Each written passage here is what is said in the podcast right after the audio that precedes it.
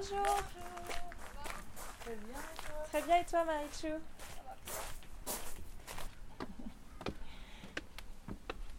Avec ce vent et tout ça. Bon, ça va mieux là aujourd'hui.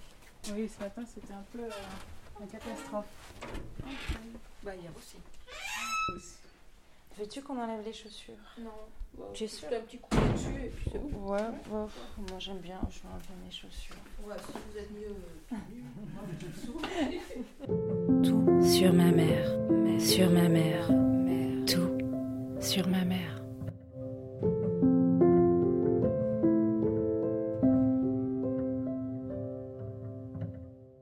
Avec Aline, nous sommes chez Marie Grand. Quelques mois auparavant, nous avions assisté à une conférence où elle nous contait son parcours. J'avais été époustouflée par la grandeur de l'aventure. C'était comme si j'avais en face de moi l'héritière d'Alexandra David-Neal ou alors une Henri de Montfred en mieux au féminin. Enfin, elle s'appelle Marichou Grand. C'est une femme, elle a le même âge que ma mère et elle a écrit sa vie avec liberté, passion et engagement. Grande dame des sports outdoor, elle a été championne de France de surf et a participé à l'essor de l'industrie de la glisse dans les années 70. Elle a surtout été au premier pas de Quicksilver en France et a développé la marque Roxy en Europe. Militante dans l'action, elle a participé à la démocratisation des compétitions de surf féminines, aidant les filles à prendre leur place dans la vague avec le Roxy Jam notamment. Aujourd'hui, elle est ambassadrice Roxy et présidente de l'association Keep Breast Europe, comme vous avez pu l'entendre dans notre hors-série. En fait, ce qui m'a touchée chez cette femme, c'est sa simplicité. Même si elle a fait de grandes choses, elle n'est pas carriériste, elle suit juste ses convictions et écoute son instinct. Alors, évidemment, j'ai voulu qu'elle nous parle de sa maman.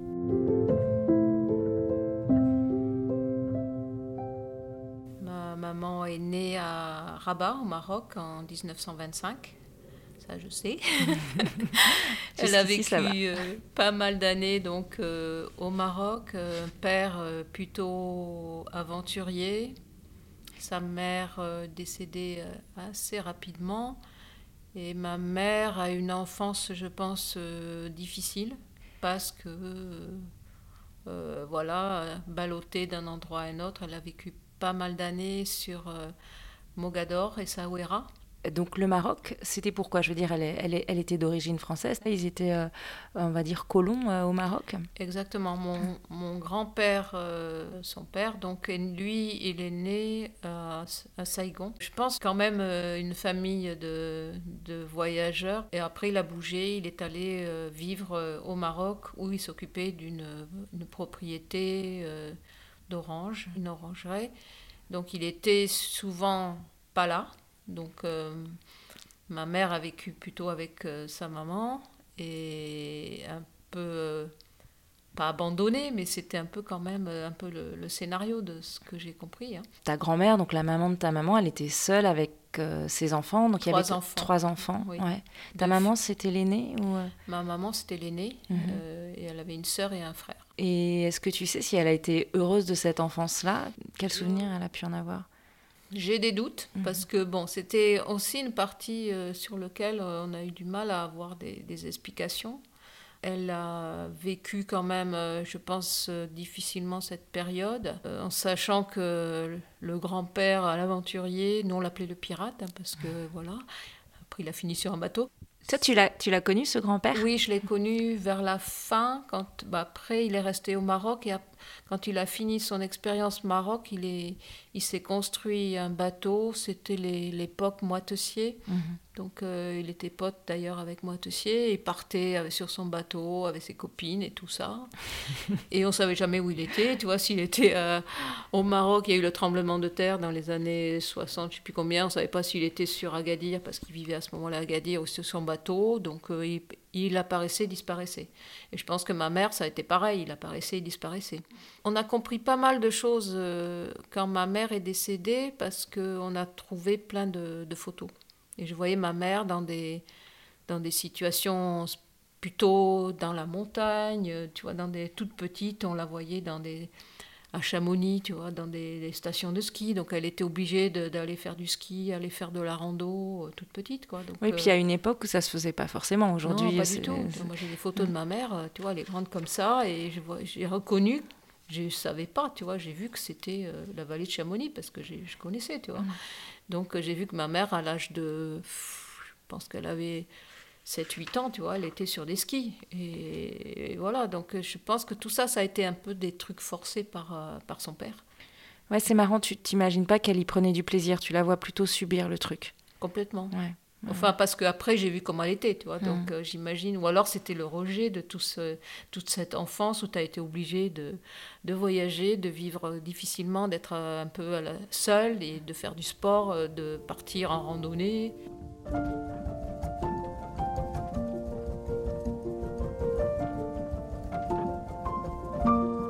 Est-ce que tu sais si elle avait euh, de l'intimité avec cette maman, celle qui était sa mère? Je ne l'ai pas connue et je ne sais pas. Et c'est des choses, il y a beaucoup de, de non-dits. Je regrette maintenant parce que je me dis, ben, on aurait pu euh, essayer de, de, d'ouvrir des portes et essayer de comprendre des choses. Et je ne l'ai pas fait, donc c'est vrai que c'est un, regret parce qu'il n'y a, y a pas de... Je ne sais pas, il y a plein de non-dits et de choses que je ne comprends pas et que je ne que je comprendrai jamais. Maintenant, c'est trop tard. Elle, elle t'en a pas parlé de sa maman Non. Hmm. Et là, tu es en train de nous parler de ça parce que tu considères que ta maman, elle était euh, assez secrète? Euh, Sûrement, oui. oui. Parce qu'il y a des non-dits, tu vois. Son frère, euh, je sais jamais, je sais même pas s'il est en vie, il est peut-être encore en vie. J'ai jamais compris ce qui s'était passé entre eux. On l'a, je l'ai jamais rencontré, alors qu'il est quelque part par là, tu vois. Donc il y a euh, quand même euh, des, des vrais problèmes euh, de communication. De communication donc, Tu sais quel âge elle avait quand sa mère est décédée? Tu disais qu'elle est morte assez jeune? Je sais pas. Parce qu'à partir du moment où sa mère est morte, qui s'est occupé d'elle et de ses, son frère et de sa sœur? Voilà, ça je sais pas du tout. Mais je pense qu'elle... Bon, j'ai dit qu'elle était... Peut-être qu'elle était ado, tu vois, je sais pas. Mais je l'ai jamais connue. Et tu sais de quoi elle est morte, cette grand-mère? Non. Non, non plus c'est rien. Donc il y a un, gros, mhm. un gros euh, trou, sur ce personnage-là dans, ta, dans ta lignée. Non, j'ai connu mes, ma grand-mère de l'autre côté, mais mhm. ma grand-mère de ce côté-là, non. De toute façon, elle vivait pas là. mais euh. peut-être que tu ne sais pas parce que ça a été difficile et compliqué pour ta mère. Euh, et donc, elle pouvait pas en parler. Enfin, j'imagine. J'imagine que c'est ça. Parce que si s'il y avait eu quelque chose, des liens forts, euh, on, en aurait, on en aurait su plus. Mais là, donc tous ces non-dits, toutes ces discussions qu'on n'a pas eues, parce que je pense qu'il y a un vrai traumatisme.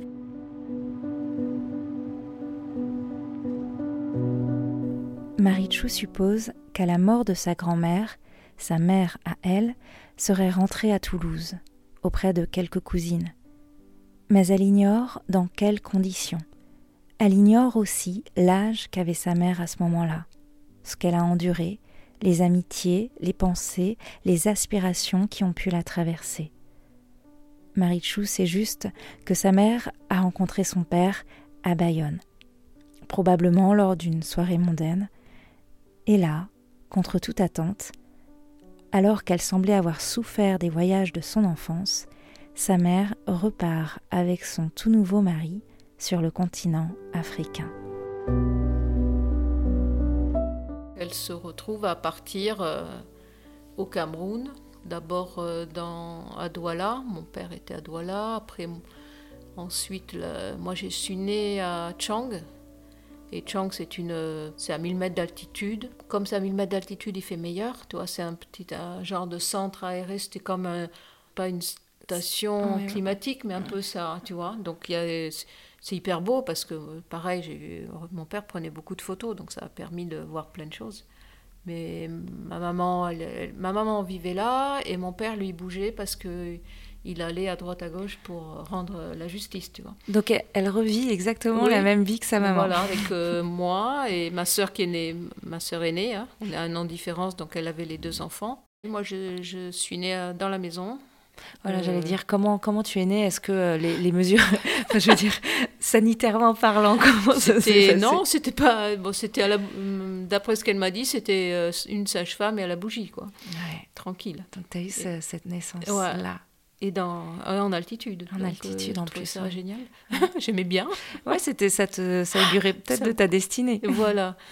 Et ton enfance, euh, tes premiers pas dans la vie euh, se font au Cameroun, dans un milieu, euh, on va dire, expatrié. Comment ça se Mhm. passe?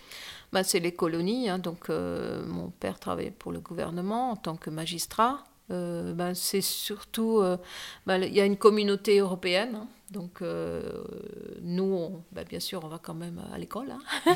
donc, l'école, ben, on est toujours, bien sûr, chez les, chez les, les, bonnes sœurs hein, catholiques. Parce qu'il n'y a pas le choix, il n'y a que ça. Donc, des classes assez rigolotes, hein, parce qu'on n'a pas le même âge entre nous. On était peu, hein, donc euh, quelques européennes et beaucoup de, De locaux de locales, Mm. de filles. hein, De on était filles, entre filles. ouais, hein. À l'école, on mélangeait pas. Ah oui. filles d'un côté, garçons de l'autre. Donc on était avec les filles, euh, mais des filles qui avaient pas du tout notre âge, tu vois. Donc euh, nous, on avait peut-être 10 ans, il y en avait qui, étaient, qui avaient 20 ans et qui étaient déjà mariés, des enfants, tu vois. Donc c'est quand même assez une, une enfance assez colorée, assez, assez différente. J'ai des bons souvenirs, mais c'est vrai que la journée se passait nous à l'école, on finissait tôt, après on allait à la piscine. Mes parents, bah, ils côtoyaient tout le milieu des, expatriés. des expatriés, donc euh, un club de tennis, euh, mes parents jouent aux cartes, euh, au bridge, et sortent beaucoup quoi.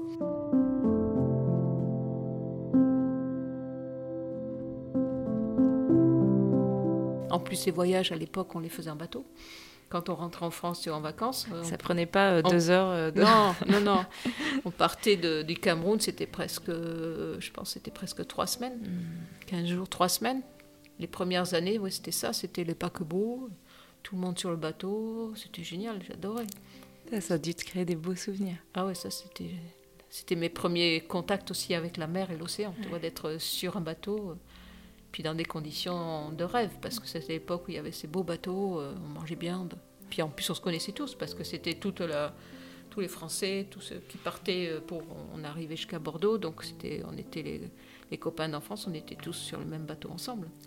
Donc on rentre en France et puis euh, après on, re- on revenait, tu vois, donc c'était, ça fait des, quand même des souvenirs incroyables. Marichou nous décrit une vie agréable d'expatriés au Cameroun à la fin des années 60. Les activités sociales ne manquent pas, le sport aussi, même si la mère de Marichou ne s'y adonne pas tant. Et Marichou s'en souvient aussi, le personnel de maison est là pour suppléer aux parents autant que nécessaire. Pourtant, malgré le confort et la beauté de l'aventure, la mère de Marichou fait en sorte que la famille rentre en France comme si, en dépit de tout, elle avait accumulé plein de petites frustrations et qu'elle tentait, là, de prendre sa vie en main. C'est elle qui a, qui a dirigé l'histoire, là. hein. On n'a pas eu le choix, mon père non plus. On serait autrement euh, parti à Tahiti. Et t'as l'impression d'avoir subi sa décision du coup? Ah oui, oui. Ouais. Tout à fait. Après, je comprenais, hein, parce que voilà, c'est. Mon père, ben, lui, je pense que bon, c'était peut-être moins dur de rentrer. Pour nous, ça a été dur, quoi. Parce que ta vie est complètement bouleversée. Mais surtout, vous, avez, Mm. vous aviez une vie euh, en expatriation dans un pays d'Afrique très libre, et d'un coup, vous retournez à la métropole et c'est plus du tout la même chose. C'est du tout la même chose, non. Et ta mère, est-ce qu'elle en a été plus heureuse de cette vie-là? Bah, je crois. Je crois que ça l'a- c'est- elle était contente hein, d'être euh, dans un endroit stable, d'être en France. Tout était quand même beaucoup plus facile. hein. Parce que je me disais, en fin de compte, euh, est-ce qu'elle avait une notion de, non pas de patrie, mais au moins de, parce que c'est pas le mot que je veux employer, mais, de pays, euh, sa maison. Étant donné qu'elle est née au Maroc, qu'elle a grandi au Maroc, bon après elle est rentrée en France, après elle a vécu au Cameroun, c'était quoi son pays? Est-ce que c'est important que ce soit la France pour elle? Oh, je pense, oui. Mhm. C'est plutôt la France. Tu vois, elle n'a jamais voulu, même comme nous, on retournait, on, on est très vite retourné au Maroc et tout ça, elle n'a jamais voulu y aller. Donc, euh, ça aurait été bien, tu vois, qu'elle retourne voir un peu l'endroit où elle a vécu, en savoir plus, mais non. Elle voulait plus voyager. On n'a pas réussi à lui faire faire euh, quoi que ce soit. Ouais, et peut-être qu'il y avait de la, la douleur aussi. Sans doute, Mhm. Puis l'overdose, hein, comme Mm. on dit. euh, Mm. bon, quand tu as fait euh, 36 000 voyages, tu vois, tu te calmes aussi. Puis envie. C'est c'est très possible, ouais, ouais. Mais toi, tu rentres en France et donc t'es pas, t'es pas heureuse. Bah, J'ai du mal parce qu'en plus c'est l'époque un peu compliquée, hein, c'est l'époque des années 68, post-68, donc euh, bon, c'est euh, la, la politique, les étudiants, les, les, les bagarres, enfin bon, il faut s'impliquer, tout ça, donc c'est un peu, euh, bon, je passe mon bac à Toulouse, ensuite euh, bah, je démarre euh, archi euh, au Mirail à Toulouse, et là c'est pareil, hein, c'est- il faut être engagé politiquement et tout ça, bon, c'est tout un milieu tout un environnement, toute une ambiance euh, différente. hein. Même si je suis, bon, je suis quand même dans une grande ville aussi. hein, mais en Afrique, on était dans des villes, mais c'était pas du tout la même chose. Et puis on, on avait un- vraiment un autre style de vie, donc c'était un peu, c'était compliqué hein, de se retrouver à Toulouse. Tu trouves pas tes repères? Bah, pas du tout. Mm. Pas du tout. Et en plus, je, je suis encore, euh, tu vois, je commence à être, euh, je passe le bac, je suis étudiante et j'habite encore chez mes parents, tu vois. Et alors ça, euh, j'en peux plus, quoi. Tu n'en peux plus d'eux ou de la vie de famille? Euh, j'en peux plus d'eux et de la vie de famille, la totale. Alors qu'est-ce que tu fais? Ben, en fait, euh, bon, ma mon premier échappatoire, ça a été de... euh, Il y avait un petit village au-dessus de Toulouse, c'est Gaillac, et c'est là où je me suis mis à faire du parachutisme. Voilà, dit, tout naturellement. voilà, ça va me... Euh, voilà. Je vais Donc, reprendre euh, de la hauteur. euh, exactement, donc j'ai fait ça, c'était mon petit, mon petit moyen de, de faire ce que j'avais envie, même si mes parents me prenaient pour une folle. Mais je sais pas pourquoi, j'avais, je sais pas, tu vois, c'est toujours des rencontres qui font que, tiens, bah, je rencontre quelqu'un qui fait du parachutisme, je dis, tiens, bah, Je vais essayer. Voilà, donc euh, je me débrouille, je sais pas trop comment, mais je me, je me suis débrouillée pour le faire. Je faisais, je faisais les vendanges à côté, là, donc euh, j'ai récupéré un peu d'argent comme ça, et puis euh, je, c'était à Gaillac aussi, on faisait les vendanges. on était dans le secteur du vin, donc euh, vendanges et parachutisme, c'était Ça va très bien ensemble. voilà, et puis après il y avait Biarritz, bien sûr, donc euh, tout, le, tout le surf qui commençait à se développer, l'arrivée des surfeurs et toute cette ambiance qui, qui commençait à, se développer sur, développer sur la côte basque. Et là, c'était aussi quelque chose qui m'a vraiment attirée. Déjà, j'avais le par rapport à l'océan, parce que bon, en Afrique, euh, à Abidjan, on était toujours aussi euh, dans l'eau, à- avant en piscine, euh, parce que voilà, il fait chaud, donc on est tout le temps dans l'eau. Donc ce goût de, de la mer, je l'ai eu aussi euh, toute petite. Et comme on revenait les étés ici, donc j'étais tout le temps en, besoin de ce besoin d'eau, il est, il est arrivé très vite. Et l'océan, le bateau, les machins, tout ça, ça m'a, ça m'a vraiment marqué. Et Biarritz, ben, petite, quand on rentrait, c'était suivre les vagues avec nos, petites planches en bois, parce qu'il n'y avait pas les moros et tout ça. Et puis après, ben, ça a été l'évolution, l'arrivée des surfeurs, les planches de surf, tout ça qui a fait que c'était encore un- une ambiance totalement différente. Et puis ce goût des voyages, de liberté, d'aventure, euh, je trouvais que les, les surfeurs représentaient ça. Et ça m'a vraiment attirée. Donc je suis partie à... On m'a proposé d'aller à Hawaï, et ben, j'ai dit oui, et je suis partie sans demander l'avis à personne, vu que mon passeport, je l'avais depuis longtemps. Donc euh, je suis partie à Hawaï, et j'y ai passé quelques... un, un bon moment à Hawaï. Sans dire. Et là, t'a- t'avais quel âge là? J'avais... euh, je devais avoir 19 ans. 18, dé- ouais, 19 Donc tu lâches tes études, tu dis rien à personne, ouais. tu préviens pas tes parents que tu pars, Non, tu prends un avion pour Hawaï ouais, et tu donnes pas de nouvelles non. et, et tu penses à ta maman. Oui, je pense à ma maman, ouais, à ma famille, parce que là aussi, tu la famille Bayonne, euh, catholique, euh, tu vois, respectable. Faire ça, ça se faisait pas du tout. Je l'ai fait parce que c'était ce qu'il fallait que je fasse, c'était le, moment où il fallait que je le fasse et j'avais cette... Bon, c'était comme ça, mais je savais très bien que derrière, c'était. C'était le bazar, hein. je créais un beau bazar. Je savais très bien aussi que mes parents allaient être super critiqués, tu vois. Donc, euh, c'est pour ça que j'osais pas appeler. Donc, tu vois, la panique. Donc, c'était ma sœur qui, qui me poussait. J'appelais ma sœur pour euh, lui dire que ça allait et tout ça. Mais elle me disait, il faut que tu appelles, il faut que tu appelles. Et moi, à chaque fois, je, je reculais, tu vois, j'osais pas. Mais ils ont, fini par, dur. ils ont fini par avoir de tes nouvelles quand même? Ouais, Ouais. j'ai dû, oui, j'ai appelé quand même. Et tu t'es fait gronder? Bah, je crois qu'ils étaient tellement dépassés par les événements que, bon, le dialogue, il n'était plus là de toute façon. hein. Donc, euh, non, c'était comme ça. Ils savaient que vous n'avaient pas le choix. Savaient que j'étais vivante et que après, bon, on avait de temps en temps, je donnais des nouvelles. C'était l'époque où tu écrivais quand même des, lettres et autres. Donc, euh, c'était ce contact-là, il se faisait plus à travers euh, des lettres échangées, tu vois, des lettres échangées avec des banalités. Donc euh, voilà, pendant des années, ça a été ça. Tu leur as pas trop laissé le choix d'accepter tes choix et ta liberté? Et toute ta vie, ça a été comme ça en fait. Alors, on n'a pas le temps là de. Peut-être qu'on fera un autre épisode sur euh, la vie incroyable que tu as menée. Et, comme mhm. moi, ce, que, ce qui, ce qui m'a beaucoup euh, interpellé dans ton parcours, c'est que tu as toujours rebondi.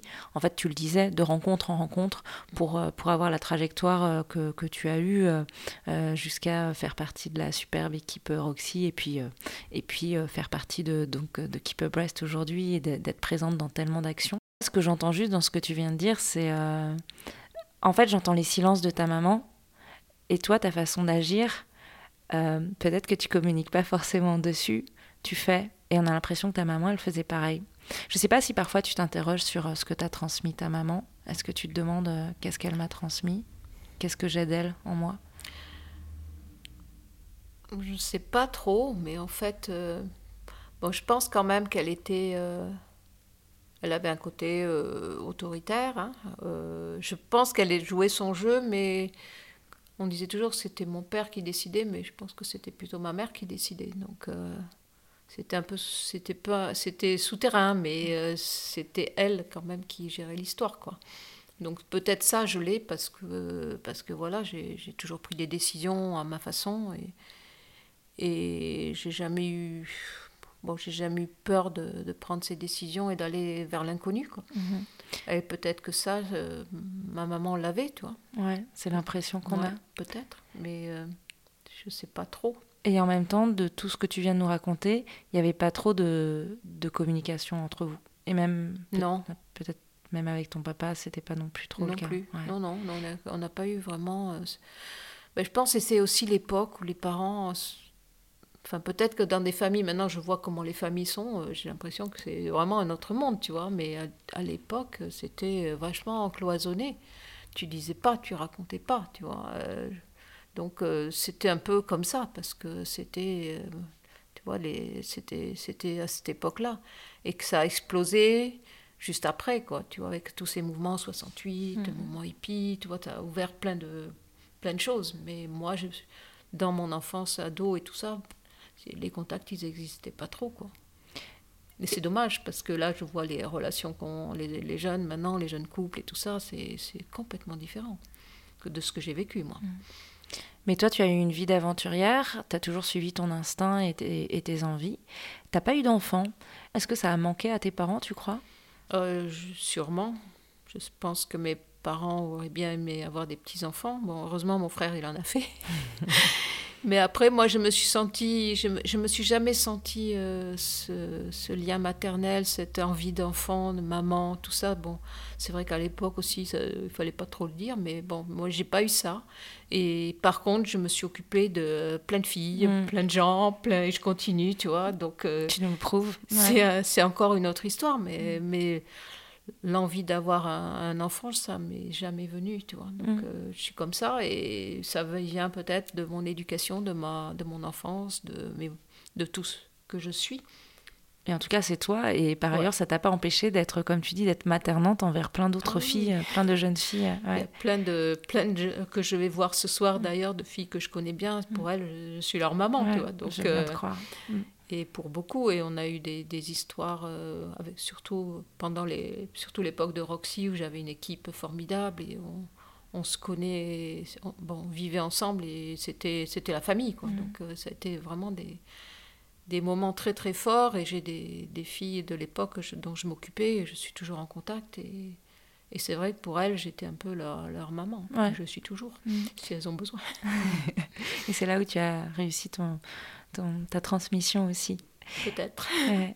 Et tu as pu euh, renouer avec tes parents, euh, peut-être sur leur fin de vie, ou enfin renouer, je veux ben dire, euh, avoir un, un, dialogue? Ben oui, quand même, parce que ben, tu sais, quand les, les, parents deviennent âgés, mes parents sont tous les deux morts de maladie, donc à ce moment-là, tu es obligé, c'est toi qui t'en.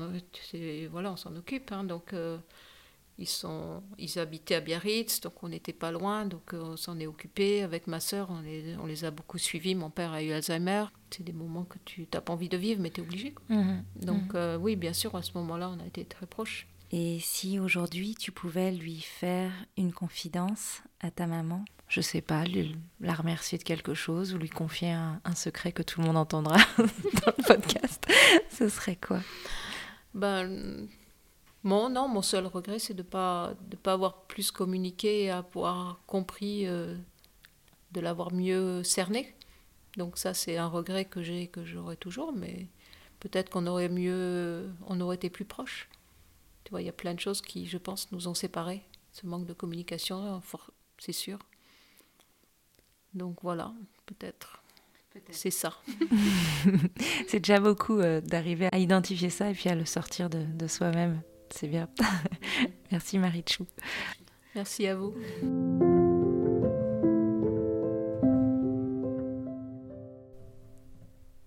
La liberté est l'explosion d'une corde dans une poitrine qui n'en peut plus. Elle est le chant des sirènes pour les marins courageux. La liberté est la belle des belles maîtresses de la force, déesse de la sagesse. Aime-la. Elle est le paradis du feu qui commence par une étincelle, comme le poème par un mot, comme l'amour par un baiser. Elle est la chair des chairs. Devient elle. Extrait de Lettre d'une mère arabe à son fils de Maram al-Masri dans le recueil Elle va nue, la liberté, publié aux éditions Bruno Doucet. Dans cet épisode, vous retrouvez Aline Fébrici à la production, Soline Lévesque pour l'identité visuelle, Bortex pour l'habillage musical, Maram Al-Masri pour la poésie et moi-même, Laetitia Klotz, à la réalisation, à l'écriture, à la voix et au montage.